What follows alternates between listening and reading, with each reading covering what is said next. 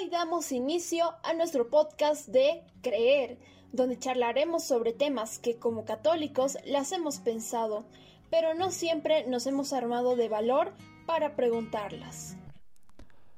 ¿Cuántas veces tras ver diferentes películas nos hemos planteado la idea de vivir muchísimos años? Películas como Mr. Nobody o Inteligencia Artificial, que de alguna manera nos generan la idea de superar los límites corporales y vivir eternamente. En esta nueva oportunidad charlaremos sobre la cuestión de la inmortalidad y si es compatible con la fe católica. Para responder esta pregunta, hoy nos encontramos con Carlo Darío y Belén Peña dos jóvenes súper activos dentro de la iglesia y de la sociedad. Pero dejemos que sean hoy los que se presenten ellos de mejor manera. Adelante, los escuchamos. Hola, buenas noches a todos. Eh, mi nombre es Belén. Eh, pertenezco a la comunidad Apóstoles de Cristo de la Renovación Carismática Católica. Y pues es un gusto estar acá. Muchas gracias por la invitación al equipo Creer. Y bueno, espero que, que salga muy bonito, de agrado de todos y con mucha información para aquellos que lleguen a escuchar el podcast. Buenas noches, chicos. Muchas gracias por la invitación. Es un gustazo estar acá. Mi nombre es Carlos Darío Cortés. Em, soy papá, esposo, em, persona independiente también a veces con el tema del emprendimiento y nada, me estoy dedicando últimamente al activismo pro vida, pro familia, en el área política y nada, he sido varios años en la Iglesia Católica, estudiante de filosofía, teología y nada, eh, súper, súper rico el coloquio que vamos a tener y encantado de estar acá. El encantado soy yo de tenerlos acá, a ambos. Y sé que juntos vamos a dar una respuesta bastante favorable a esta pregunta. Así que comencemos con algo un poco más eh, personal le llamaremos, para entrar en confianza. Si ustedes pudieran elegir, ¿les gustaría vivir eternamente? Se colgó la velu. No, su audio. No está prendido tu micrófono, hermana. Hablando sola ahí. Ya. Yo tengo una respuesta doble para, para esa pregunta y es sí y no. O sea, súper contradictorio, pero es verdad. Sí, por el lado eh, católico cristiano, ya que para mí vivir eternamente, eh, pues es, es, ir más allá de, la simple vida del mundo, ¿no? Sino aquello que va más allá de la muerte, ¿no? La resurrección, la promesa de, de la palabra en sí. Y no porque no me gustaría vivir eternamente en la tierra. ¿Tú qué dices, Carlos? Súper. Eh, mira, como más o menos dice Belu, ¿no? Eh, me pasa algo similar, entendiendo como que vivir eternamente, la gente generalmente entendería vivir eternamente como que tener la vida que tenemos ahorita, ¿no? Estudiar, ir al colegio, trabajar, yo qué sé.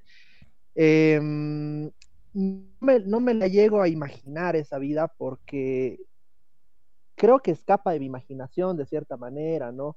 Eh, con lo limitada y la corta que es la vida, eh, ponerte a pensar en, yo qué sé, qué estaría haciendo de aquí a 500 años, digamos, me parece algo que de razonar esa posibilidad. Entonces, nada, eso por ese lado, digamos, ¿no? Genial. En lo particular, yo sí me he pensado en algún momento, de manera corporal, que se sentirá vivir eternamente por muchos años, como aquel personaje de fantasía de hace Mm, ya del siglo pasado, Highlander, el hombre inmortal. Em, pero creo que la inmortalidad va bastante ligada con el tema de la muerte. Para ustedes, ¿qué significado e importancia tiene este la muerte? Voy. A ver, eh, antes de ah. pasar de ahí, no sé, en lo que decía, perdón, Belu, te estoy cortando. Eh, solo dame dos segunditos y lo corto rápido. En lo que más o menos siga reflexionando Isaac, o sea, es que ahí caes mucho en ser demasiado especulativo, digamos, ¿no? Porque Highlander, el tipo vivía eh, igualito, o sea, se lo veía joven, vigoroso, pero ahí hay tantas cosas, o sea, ¿cómo, ahorita estamos en pandemia, ¿cómo va a cambiar el tema de la salud? Si soy inmortal, ¿me voy a enfermar? Si soy inmortal, ¿no me voy a enfermar? ¿Voy a envejecer? ¿Cómo envejecería?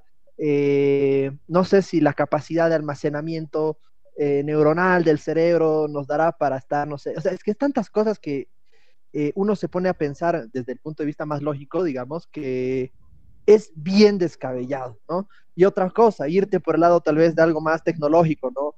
Que medio cyborg, ¿no? Que a uno le inyecten o le, o le, le pongan piezas que son eh, mecánicas, no, no, biológicas, no orgánicas, eh, o que te trasladen a una computadora, como pasaba en la película esta de Johnny Depp, no me acuerdo el nombre, de... Mm, eh, no me acuerdo de la película esta de Johnny Depp, es muy, muy buena. Exacto, de trascendente, que te cambian, te ponen en una computadora y desde la computadora vives eternamente. Es que ahí es, bien, bien complicado, ¿no? eso nada más en lo que iba diciendo Isaac. Perdón que me haya desviado, estamos en la muerte, ¿no? Adelante, Belu. Sí, no, no te preocupes. Justamente de esto va un poco el, podcast, en ir dialogando a partir de todo lo que digamos. Y sí, antes, perdón, Belu, que te cortemos, em, pero justamente a eso voy con el tema de que si que ustedes querían ser inmortales, en el sentido de que hay diferentes eh, preguntas que se generan a partir de si voy a ser inmortal, ¿qué va a ser de mí? Que mm, no sé, diferentes preguntas que a lo largo de tanto películas, libros, etcétera, se, mm, se genera y, y tú lo dijiste bien, ¿qué va a ser de mí? Mi cuerpo, mi propia esencia como persona, etcétera.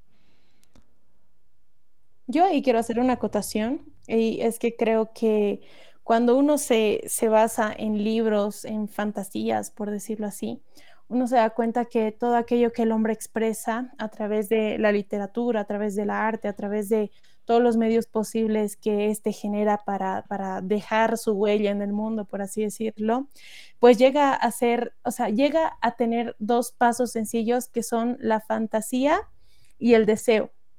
O sea, en realidad la fantasía que uno tiene llega, llega a tener un porcentaje de deseo y creo que desde antes, o sea, yo me ponía a pensar cuando ustedes hablaban, me ponía a pensar en Harry Potter, digamos. La primera vez que escuché piedra filosofal fue en Harry Potter. Y ya después en un curso en sociales, si no me acuerdo, en, primaria superior, pues eh, nos explicaban, ¿no? Que la piedra filosofal, que, que prácticamente tenía algo así como el elixir de la vida y a la vez tenía un poco de, o sea, de la ambición del hombre, de que todo lo que eh, usabas con esta piedra se convertía en oro y a la vez tenía el elixir de la vida, quien lo posea. Entonces era mucha ambición. Y para mí esa fantasía y ese deseo nace mucho, mucho, y pienso que es un poco peligroso, del, deseo de la persona de, de, a lo que va la palabra, de inmortalizarse. Ahora, ¿pero qué es lo que quieres inmortalizar? Tú como alma y, materia y cuerpo, que es lo que eres, o, las ideas que tú vayas eh, dejando para, para, el mundo, ¿no? Como, como la huella o el sello que tú has dado a este mundo, la acotación que has dado a este mundo, ¿no? Exacto, y creo que por eso les preguntaba el tema de la muerte, porque bastante de lo que estaba leyendo, revisando para este capítulo, era el por qué el hombre quiere ser inmortal, porque tiene miedo a morir y, pero ¿qué es morir? Por eso les preguntaba, ¿qué significa para ustedes la muerte? ¿O qué sentido tiene? Y como un pequeño adelanto, em, que se los voy a mencionar en un ratito, em, curiosamente la historia de la piedra filosofal está ligada a un santo católico, aunque no lo crean. ¿A qué santo? Ahorita Ahí, cuento. en lo que Sí, pues es el spoiler del Isaac. No, nada. Eh, más o menos en lo que iba Belu, ¿no? Es que eh, ha tocado un tema excelente y un punto que es crucial, yo creo, para cuestionarnos el tema de Madrid, eh, que es el tema de la esencia del ser humano, la naturaleza del ser humano, lo que uno como ser humano ya tiene dado, ¿no? Y, y en eso el cristianismo tiene una concepción muy bella, digamos, con respecto a lo que es la esencia del hombre, en lo que viene con lo que es la resurrección de la carne, ¿no?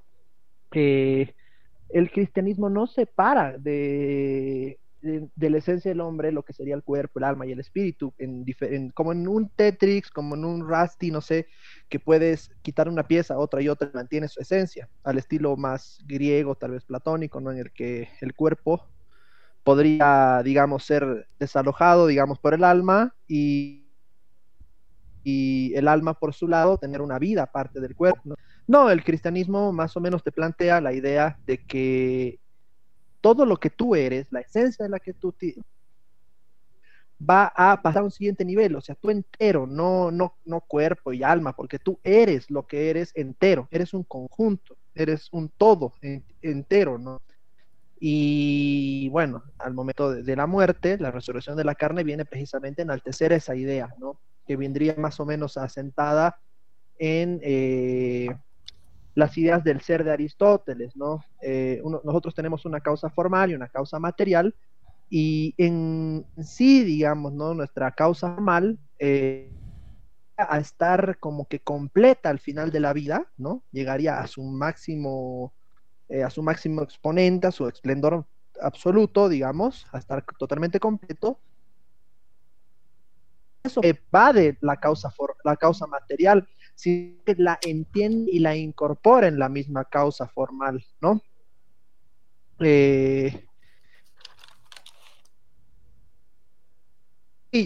lo que decía Belu, vamos a la ambición eternamente. Lo más seguro es que tu esencia vaya a ser modificada, vaya a ser cambiada y vos dejes de ser lo que eres, ¿no? Eh, de pronto, un, momento en el que tú pases a la máquina, ¿no? Como decíamos en Trascendente, eh, sería el punto en el que tú estarías básicamente muriendo, ¿no? Porque dejarías realmente la propia humanidad y lo que estaría trascendiendo en esa máquina no serías tú. Sería como el libro que escribe alguien y que de cierta manera en la memoria la gente trasciende, ¿no? El recuerdo que ustedes tienen de mí, por ejemplo, ¿no? Con cierta capacidad de adaptarse y evolucionar, pero que no es propiamente Carlo Darío Cortés o Belén Peña o Isaac Rock, entonces, es retar la idea de la esencia y de la naturaleza del ser humano, pensar que podemos eh, inmortalizarnos eternamente en nuestra integridad, ¿no? Eh, y ahí está, como decía la Belu, ¿no? Esa parte peligrosa, digamos, ¿no? De como que violar la propia ley natural, digamos, ¿no? Que al final es inviolable, pero... ¿Se cortó? Creo que se cortó. Em, sí, em, creo que a eso justamente cuando eh, configurábamos un poco lo que iba a ser este capítulo, lo que un poco me hacía pensar más o menos, sí se puede cambiar la materia, pero la esencia creo que se mantiene. Y bajo eso creo que hay, hay un mito, no sé si lo vieron en la serie de WandaVision, pero cuando plantean el barco de Teseo, aun cuando al barco se le cambie todas las piezas, sigue siendo el mismo barco de Teseo o es uno nuevo. Entonces creo que esa es igual una idea que se genera a partir de las modificaciones genéticas o modificaciones corporales que puedan generar en un futuro una posible inmortalidad. Entonces esa es una, una pregunta paradoja por ahí a partir de lo que decía justamente el Carlos. Mientras eh, se reconecta el Carlos, ¿tú qué dices, Velo? Mm, o sea, concuerdo, concuerdo, ¿no? Creo que estamos en una misma línea al decir que realmente hablamos de, ese deseo del ser humano de...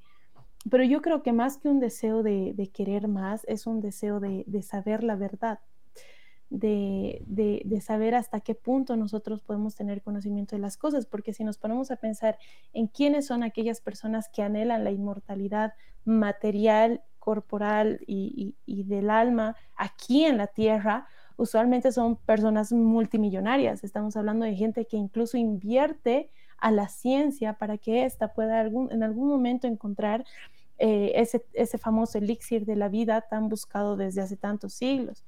Y el tema aquí, y me parece muy interesante mientras lo estaban hablando, eh, me voy más a lo que, está pasando actualmente y lo que pasaba. Eh, hay, hay, bastantes referencias de cómo los científicos hoy en día se mueven a través de los, del genotipo, del ADN, eh, maneras eh, nuevas para, en la biología para poder evitar el deterioro de, corporal, el deterioro, el deterioro del cuerpo, ¿no? pastillas para la vejez, para, detener la vejez, que todo esto de alguna manera involucra eh, reacciones nuevas en tu cuerpo, ¿no? Ya que el cuerpo tiene un ciclo vital natural, eh, el cual es pues nacer, crecer, envejecer, eh, reproducir por ahí, envejecer y morir. Entonces, todo ese ciclo, nosotros estamos hechos para, para, en esta tierra estamos hechos pues para terminar, o sea, para ir desarrollándonos a tal punto de deteriorarnos, deteriorarnos y morir.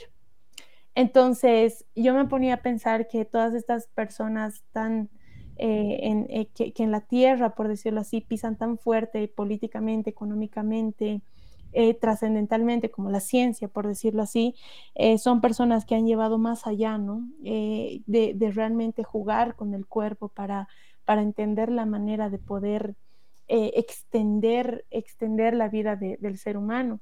Cuando, o sea, pienso yo que de alguna manera lo tapan con una con una supuesta, un supuesto beneficio como por decir evitar que la gente con, con, enfermedades terminales pues llegue a morir y pueda, pueda alargar un poco más su vida cuando sabemos que toda esta ciencia es tan pero tan cara que hoy en día incluso hay rumores de que existe la cura para el cáncer pero que no la aplican porque dentro de las empresas farmacéuticas da mucho, mucho dinero. Entonces, e, el tema del tratamiento y todo aquello. Creo que me estoy yendo muy, muy, muy fuera de lado, pero yo quería tocar mucho el tema de la ciencia, ya que lo tocaron, que hoy en día sí hay bastantes eh, métodos que están usando y mucha gente millonaria que está invirtiendo en estos porque, porque quieren alargar su vida en la Tierra. Y eh, la pregunta es, ¿por qué quieren hacerlo? ¿Por la ambición? Porque quieren hacerlo, porque quieren saber una verdad que quizá no les compete, porque quieren hacerlo, porque les da miedo dejar todo el dinero que han recaudado acá y no saber qué les espera en el más allá, si una muerte, como dicen, que ahí acabó todo, o si realmente haya una muerte cristiana con la resurrección, el castigo, el purgatorio, el infierno y el cielo, ¿no? Me gusta bastante lo que planteas y sí, justamente, eh, bueno, ya, ya adelanté un poquito sobre el santo ese, pero eh, en una parte yo tenía programado una pregunta de por qué las personas desean la inmortalidad y creo que tú lo dijiste muy bien, ese deseo de no... Mm, de apego que tienen a las cosas materiales y a la propia vida, que eso les impide de alguna manera dejar eso atrás y buscan la manera de extender un poquito más su tiempo de vida o tal vez mucho más.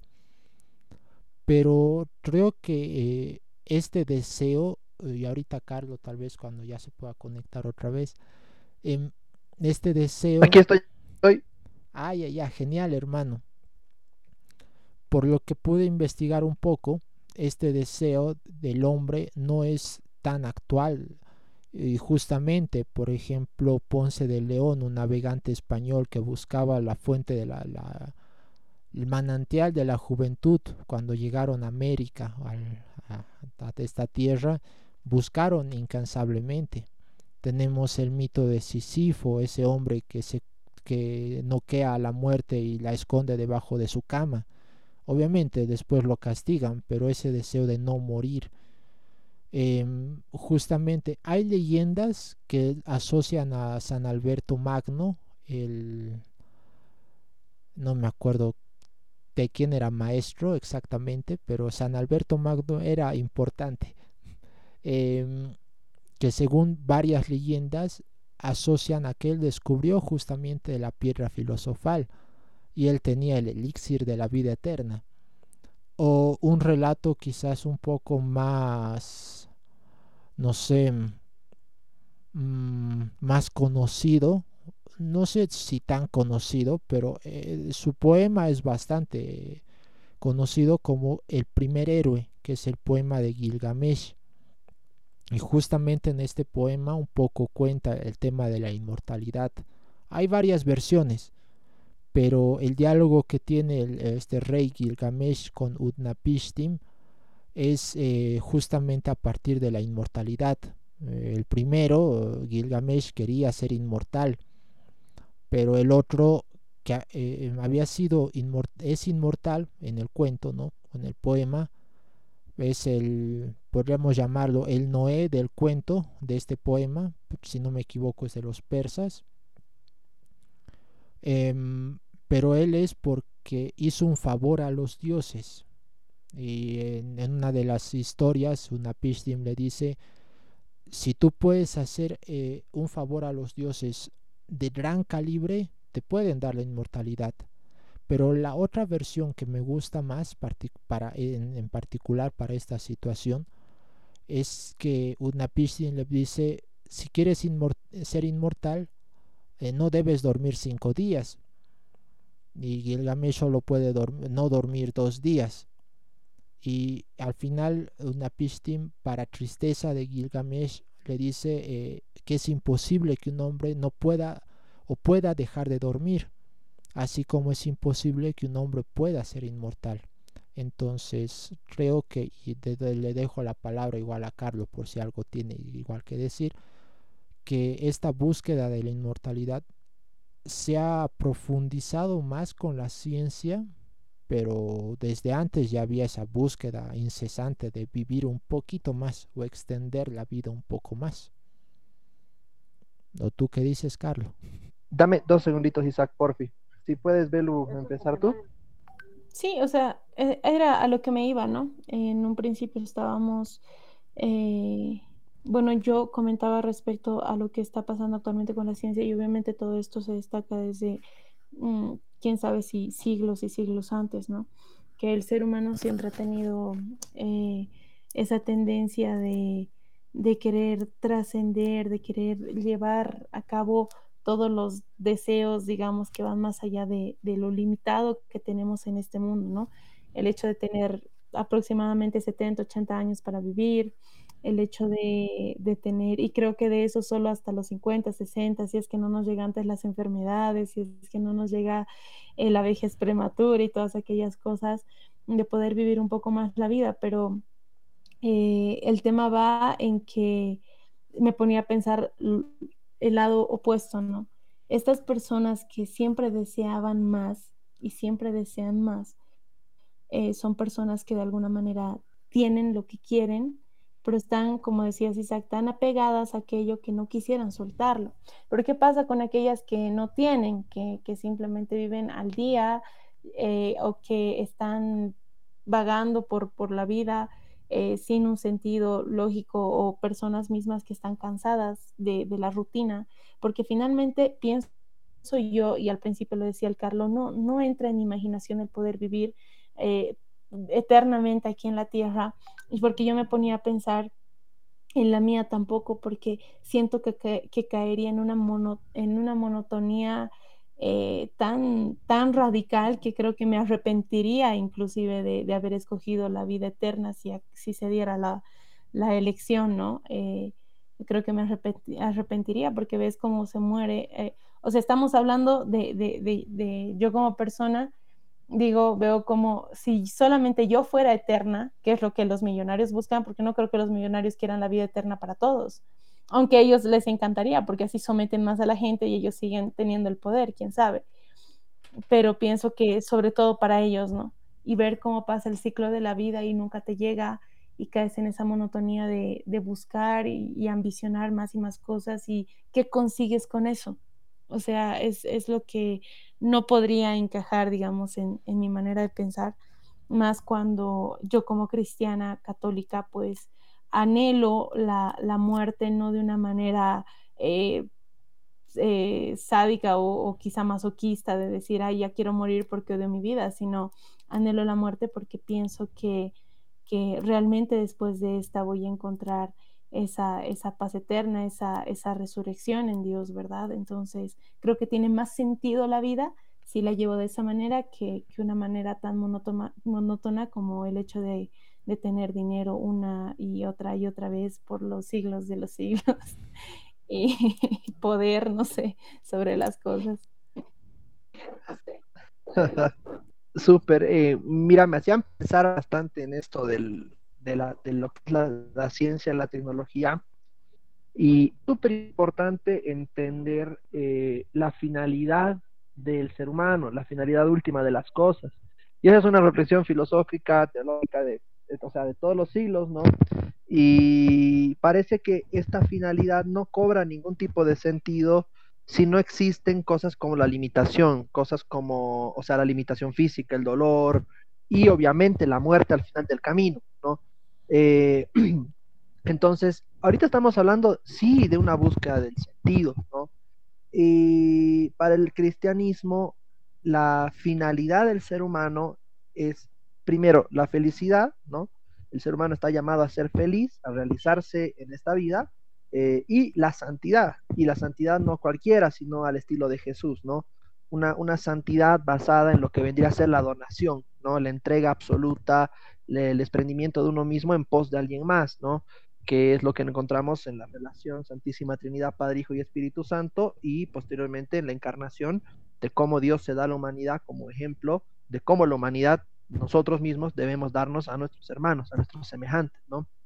Y en este tiempo estamos viviendo una paranoia de la tecnología, un, no sé cómo se puede, no paranoia, un, eh, un frenetismo en la tecnología, en el cual la tecnología pasa ya no de ser un medio para la felicidad del hombre, un medio para la aceleración de los procesos, digamos, naturales o cotidianos, mejor dicho, mejor dicho, sí, eh, sino a ser un fin en sí mismos. Y es que la, tecnología los, nunca van a ser un, un, fin en sí mismos.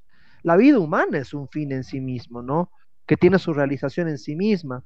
Y la vida eterna vendría también, como en este campo tecnológico, a convertirse en una especie de finalidad y le restaría a la propia esencia del ser humano, al propio sentido del ser humano, eh, lo que ya tiene dado por Dios, que para nosotros los cristianos, precisamente el fin y la esencia del ser humano vienen dados, o sea, no los fabricamos, no lo hacemos por nuestra propia cuenta, hay cosas que el hombre crea por su propia cuenta, no sé, Em, enseguida se me ocurre un ejemplo y lo digo, ¿no?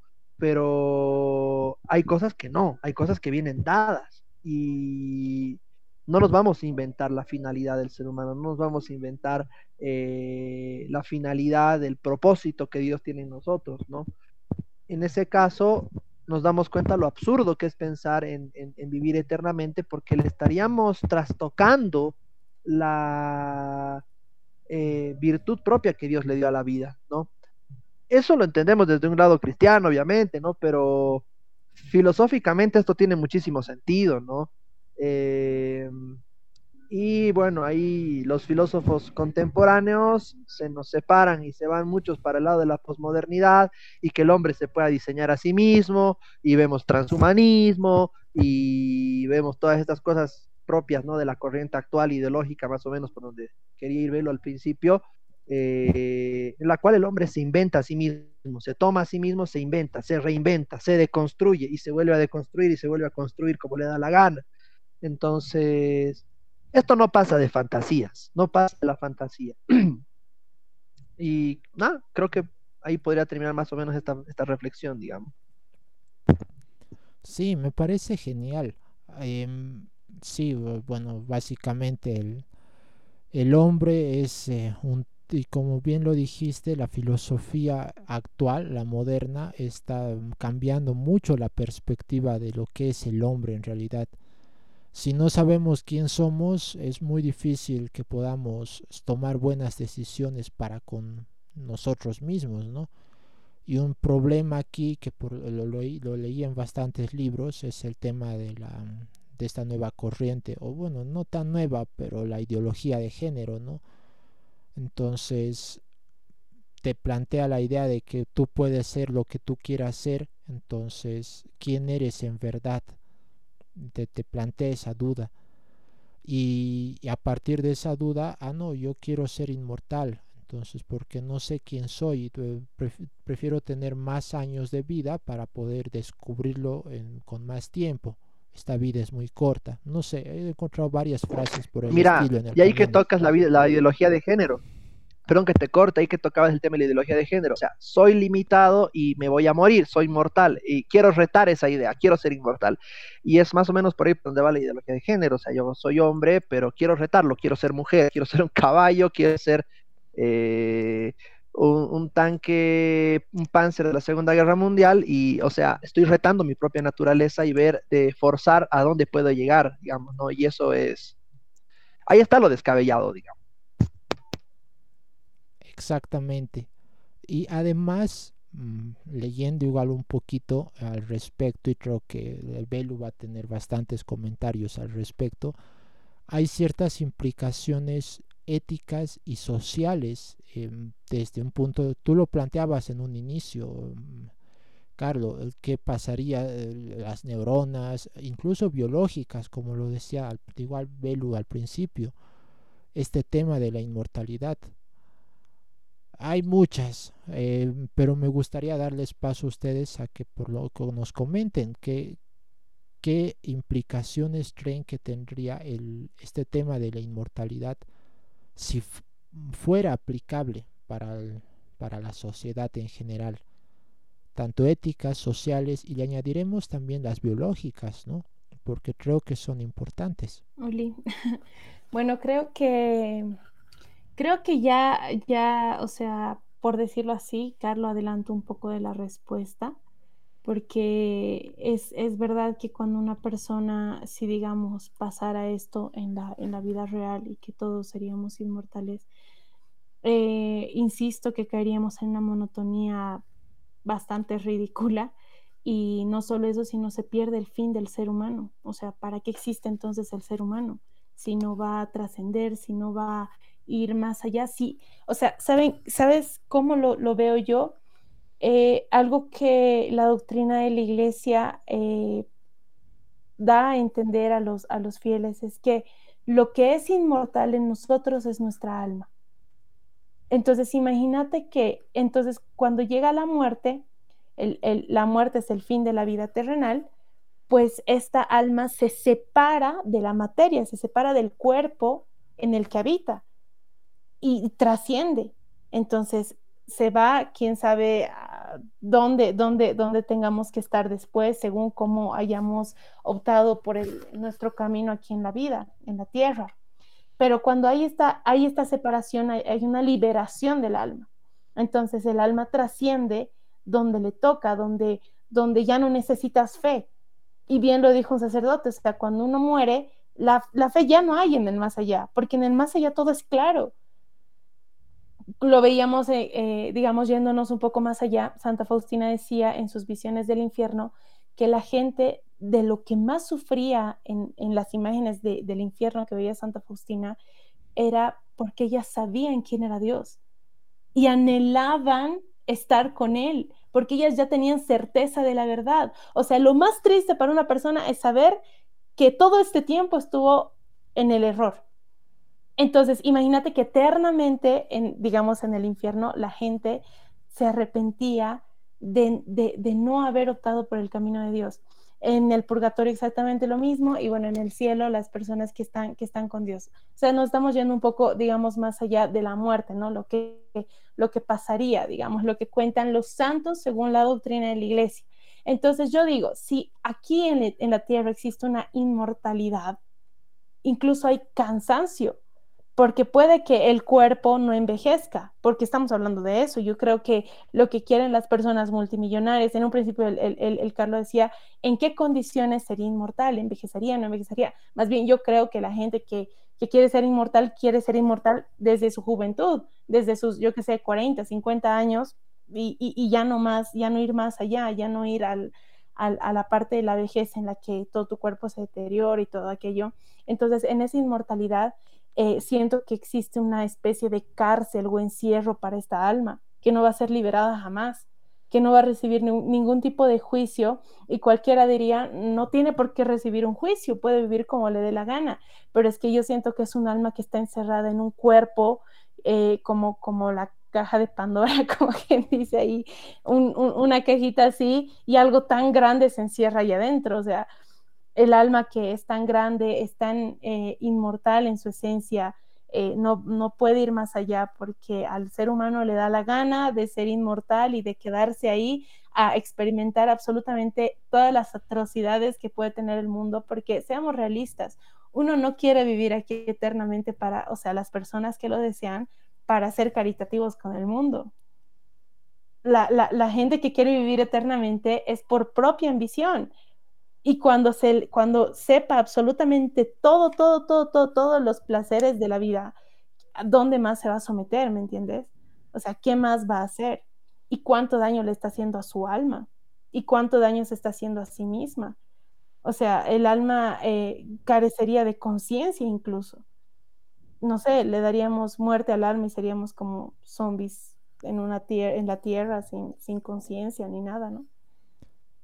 A partir de lo que decías, me hacías recuerdo, antes de darte la palabra, Carlito, me hacías recuerdo mucho al, al Señor de los Anillos. en uno de los libros, si no me equivoco, en el primero, que es la comunidad del anillo, el personaje de Bilbo que agarra el anillo, no sé si vieron la película o vieron, leyeron los libros, pero el, el tener ese anillo le da esa cierta inmortalidad por ahí pero cuando le entrega el anillo a Gandalf le dice eh, me siento como un, un trocito chiquitito de mantequilla esparcido por el pan entonces y a partir de esa frase le dice siento que mi vida ya no es mi vida como tal me siento extraño a mi propio cuerpo entonces creo que refleja mucho lo que decías mientras más extendamos extendamos nuestra vida más perdemos nuestra propia persona como tal y nos volvemos zombies, como el Gollum. Valga la referencia por ahí media eh, geek o nerd. No, súper. Carlito. Mira, yo termino con esto. Yo termino con el este de la eternidad, ¿no? Porque nos ponemos a pensar en, en inmortalidad, inmediatamente tenemos que nos ponernos a plantear qué sería la eternidad. Y hay cosas en las que coinciden bien tanto Heidegger eh, con, mejor dicho, Heidegger con San Agustín Dipón. Eh, el tiempo eh, para nosotros es básicamente la manera que nosotros desde la perspectiva lógica, porque todo experimenta a través de nuestra corporeidad de cierta manera, ¿no? Por eso cuando eh, reivindica mucho la corporeidad dentro de lo que es la teología del cono que dado la materialidad del ser humano y la corporeidad del ser humano. De esa realidad, eh, querida por Dios, es que nosotros experimentamos eh, la realidad y tenemos la sensación de que hubiera un futuro y un pasado, cuando para San Agustín, tanto como para Heidegger, lo único que existe es el presente lo que está pasando en este momento. El futuro no existiría, el pasado no existiría. Entonces, ¿de qué estaríamos hablando de eternidad? Sencillamente eh, mantenernos en este estado, digamos, ¿no? Experimentar desde una lógica, ¿no? La o la realidad, mejor dicho, ¿no? Eh, para nosotros, eh, los cristianos, la idea de eternidad zafa a las concepciones de tiempo. ¿Por qué? Porque no estaríamos hablando de tiempo, estaríamos hablando de una eternidad en el misterio de Dios, ¿no? Y esa eternidad en el misterio de Dios precisamente es eso, un misterio, una cosa que tal vez podemos vagamente dibujarnos en la cabeza, pero que no vamos a alcanzar a conceptualizar por completo, ¿no? Eh, podemos más o menos aproximarnos a eso porque somos eh, imagen y semejanza, somos creación, vivimos acá en el vasto universo que Dios creó y de esa manera nos, nos conectamos con esto, pero no podemos del todo concebirlo en nuestra mente, ¿no? Por precisamente las limitaciones. De esa eternidad, digamos, vamos a tener una probadita todos al final de la vida, ¿no? Eh, más allá del destino último que nos toque, eh, vamos a tener una, una, probadita de aquello, ¿no? Y saber de qué estaríamos hablando de esa eternidad del misterio de Dios, en el misterio de Dios. Y bueno, pues no toca más que esperar a, a ver qué pasa ahí, ¿no? Y ahí está precisamente el ansia de, eh, la inmortalidad de mucha gente, en la incertidumbre de saber qué hay en el otro lado, ¿no? tengo miedo a perder mi vida porque no sé qué hay en la otra vida, no sé qué hay en el otro lado. Si me muero, ¿qué pasa conmigo? Y lo que mantiene a la gente con miedo y con ganas de vivir eternamente es la incertidumbre, ¿no? Eh, nada, yo terminaría con eso, con eso mi reflexión, más o menos distinguiendo lo que sería una, eternidad en términos de tiempo eh, y como se han dado cuenta, o sea, que es prácticamente eh, inexistente esa, esa eh, como se podría decir, eternidad en el tiempo, pero sí y posible en el corazón de Dios, ¿no? En el misterio de Dios.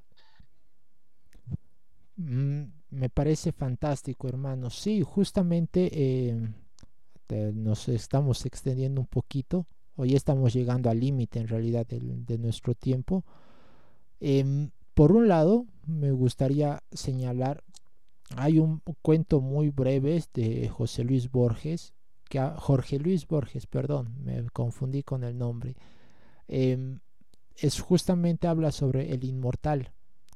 Y él menciona en este cuentito que el inmortal es un troglodita, porque al querer extender su vida, se ha aburrido de todo, se ha aburrido de, la, de su propia existencia, que pierde el sentido y se vuelve un hombre troglodita, un cavernícola, porque justamente la muerte es lo que nos hace preciosos a los hombres, ese, ese luchar del día a día para esa lucha, creo, constante con, con, la vida, con los retos que la propia existencia nos plantea. Y bueno, todos intentan. Y un, no me acuerdo quién exactamente lo planteó, pero dijo que la mejor inmortalidad a la que podemos alcanzar no es la corporal.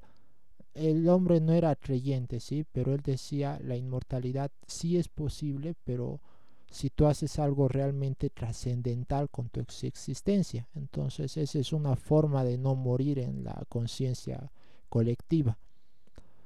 Pero para ir cerrando un poco las ideas, una, eh, una asociación constante que he ido encontrando con la inmortalidad es la, sobre todo en tema de bioética, el tema de la eutanasia, que es igual un tema bastante controversial, pero lo asocian bastante con esto porque la eutanasia es terminar con la muerte, eh, que el hombre, que la persona no sufra, entonces para que no sufra eh, la, la matamos. Eh, para evitarle ese sufrimiento de, sus últimos momentos. De alguna manera la inmortalidad también vendría a ser eso, para que no sufra la muerte, lo extendemos un poquito más, como que posponemos lo inevitable. ¿Ustedes están de acuerdo con esa asociación o creen que puede ser asociado con otra cosa?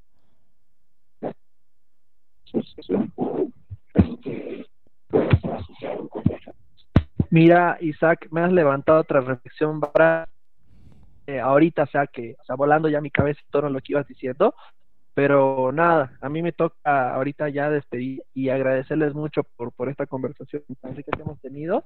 Me encanta dejarle la última palabra a Belu, igual Belu, qué rico compartir contigo. Eh, eh, Belo es mi compañera de reflexiones, siempre hemos conversado mucho en privado, no en cafés, caminando por la calle y bueno, después de esta pandemia tan larga, para mí experiencia contigo por internet, Belu. Con Isaac también hemos reflexionado mucho en varios, para mí son grandes amigos.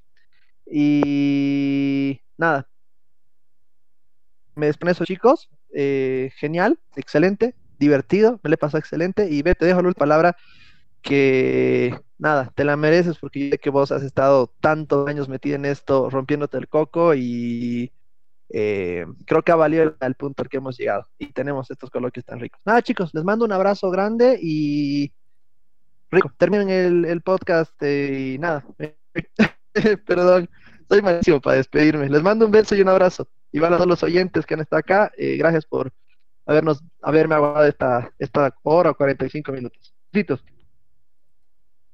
Adiós, adiós, amigo. Chao, Carlito, nos vemos. Listo, Belu.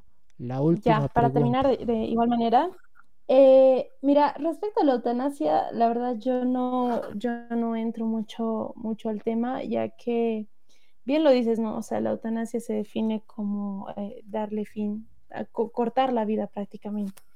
Cortar la vida y creo que en una inmortalidad, en una supuesta inmortalidad, pues no, no existiría, ¿no? Porque somos inmortales. Pero en caso de que se diera el hecho de que me pongo en un supuesto de que somos inmortales en el sentido de que nunca envejecemos, pero si tenemos algún accidente o nos matan o nos llega una enfermedad, hay una posibilidad de morir, eh, pues sí, creo que por desesperación la gente se, mataría y habría mucho, mucho más eh, porcentaje de, suicidios, ¿no? Porque la gente caería eh, en esa rutina tan diaria y tan aburrida de la eternidad que que terminaría quitándose la vida a sí misma, ¿no? Si, si se diera el caso. O sea, pero estamos hablando de supuestos. Sin embargo, no me gustaría cerrar con supuestos y me gustaría así dar como el mismo cierre a la eternidad que le ha dado Carlo.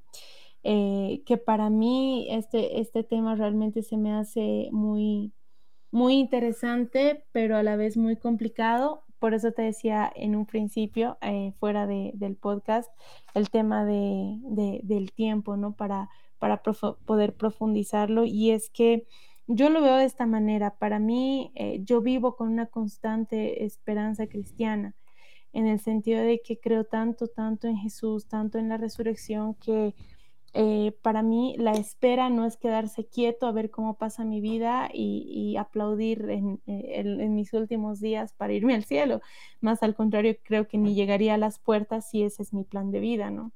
Sino mi plan de vida es como, como quien dice, gastar la vida por los demás, ser para los demás, como decía San Ignacio. Entonces me mantengo en esa esperanza cristiana, aquella que me hace entender que la carne, o sea, la materia, la carne, lo que nosotros somos, eh, es, un simple reflejo de nuestra debilidad como seres humanos. Entonces la carne es aquella que, nos hace seguir las pasiones eh, que nosotros muchas veces tendemos a, inclinarnos, ¿no? Eh, no sé, la, lujuria, el comer harto, eh, tener malos hábitos en tu, en tu vida cotidiana que no te dejan ser mejor persona ni para ti ni para nadie. Entonces, este sentido cristiano que le doy a mi vida, pues me hace entender eso, ¿no? Entonces, por ende, yo no quisiera vivir en un cuerpo encerrado de constante tendencia a, a lastimarme, a pecar, al placer y todas esas cosas que a la larga y en esta, en esta religión y en cualquier otra, o sea, en la católica y en cualquier otra, la idea de la abstinencia siempre es buena.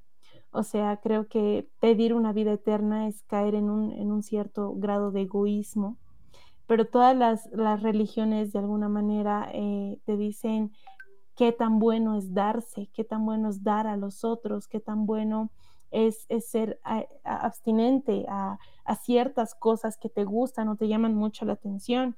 Y finalmente, pues para mí, eh, ¿qué es la, el, tema de eh, la inmortalidad? Yo lo veo más por la inmortalidad del alma. Sin embargo, hay una promesa bien interesante que todavía me cuesta resolverla, que es aquella que vi por las cartas de San Pablo. No tengo la cita, sin embargo, decía que el Espíritu Santo es aquel que dará la vida a los cuerpos mortales, no solo al alma, sino también a los cuerpos mortales. Entonces, para mí esa es una, no sé si promesa o advertencia fuerte sobre la vida que nosotros debemos llevar como cristianos, aquellos que lo somos, y aquellas personas que no lo son, pues como lo que les dicte la conciencia, que también es parte de, de lo que es nuestra alma, ¿no? El sentido completo de nuestra vida y de nuestro existir. Fantástico, Velos, hijo. Como el Carlos ya se fue, ya vamos cerrando.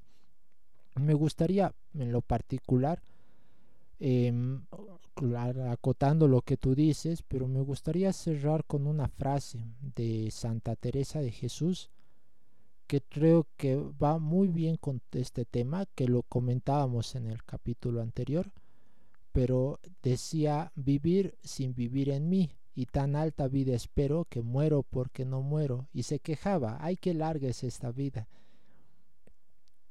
Y justamente nosotros, la, la idea de, de, la inmortalidad creo que es un poco contraria a, la fe en el sentido de que mientras más, más años vivamos, eh, más lejos estamos de encontrarnos con Dios. Entonces, la, la, vida en sí o la muerte es ese paso, dependiendo de qué tan bien o qué tan mal nos hemos portado, un poquito más, un poquito menos tardaremos en llegar en su presencia, pero la idea es llegar a conocerlo y estar frente a él y compartir con él de alguna manera, con Dios. Entonces, el hecho de ser inmortal es alargar esa espera y no me imagino alargar tanto tiempo para, para conocerlo o que me abrace por lo menos o que nos abrace, hablando en conjunto en general. Entonces con eso me gustaría cerrar. Creo que la frase de Santa Teresa es muy acertada para este, esta situación. Y no, pues muchas gracias por estar aquí, Belu. Eh, no sé si te gustaría decir unas últimas palabras antes de ir cerrando. No, más bien eso. Muchas gracias, Isaac, por invitarnos a este podcast. Que, que sigan haciendo más proyectos así, que están muy bonitos, que son muy incentivadores para aquellos que participamos y también muy informativos para aquellos que lo escuchan y también incentivadores para los que lo escuchan porque, porque de eso se trata, ¿no? De, de que en lo poco que sepas, en lo poco que conozcas, pues compartirlo a los demás, eh, quién sabe, a alguien le puede servir, eh, puede ser algo nuevo para otra persona y otra persona le generará dudas también, ¿no? Entonces todo aquello es muy bueno. Y, nada, agradecer a Dios por este tiempo, por, por esto que hemos compartido y al proyecto Creer por la invitación. Fantástico, Belo. A ti las gracias por estar aquí. Em, le agradecemos también a Carlos que por diferentes motivos, como él bien lo dijo, es papá y tiene otras, otro tipo de responsabilidades ya. Entonces, bueno, pues gracias mantenerse en sintonía, que el, la el próximo capítulo hay una, un especial muy lindo que se está preparando, que va a ser un live. Entonces manténgase atentos a las redes sociales que están en la descripción y hasta la próxima. Chao, chao. Aquí finaliza el capítulo de hoy.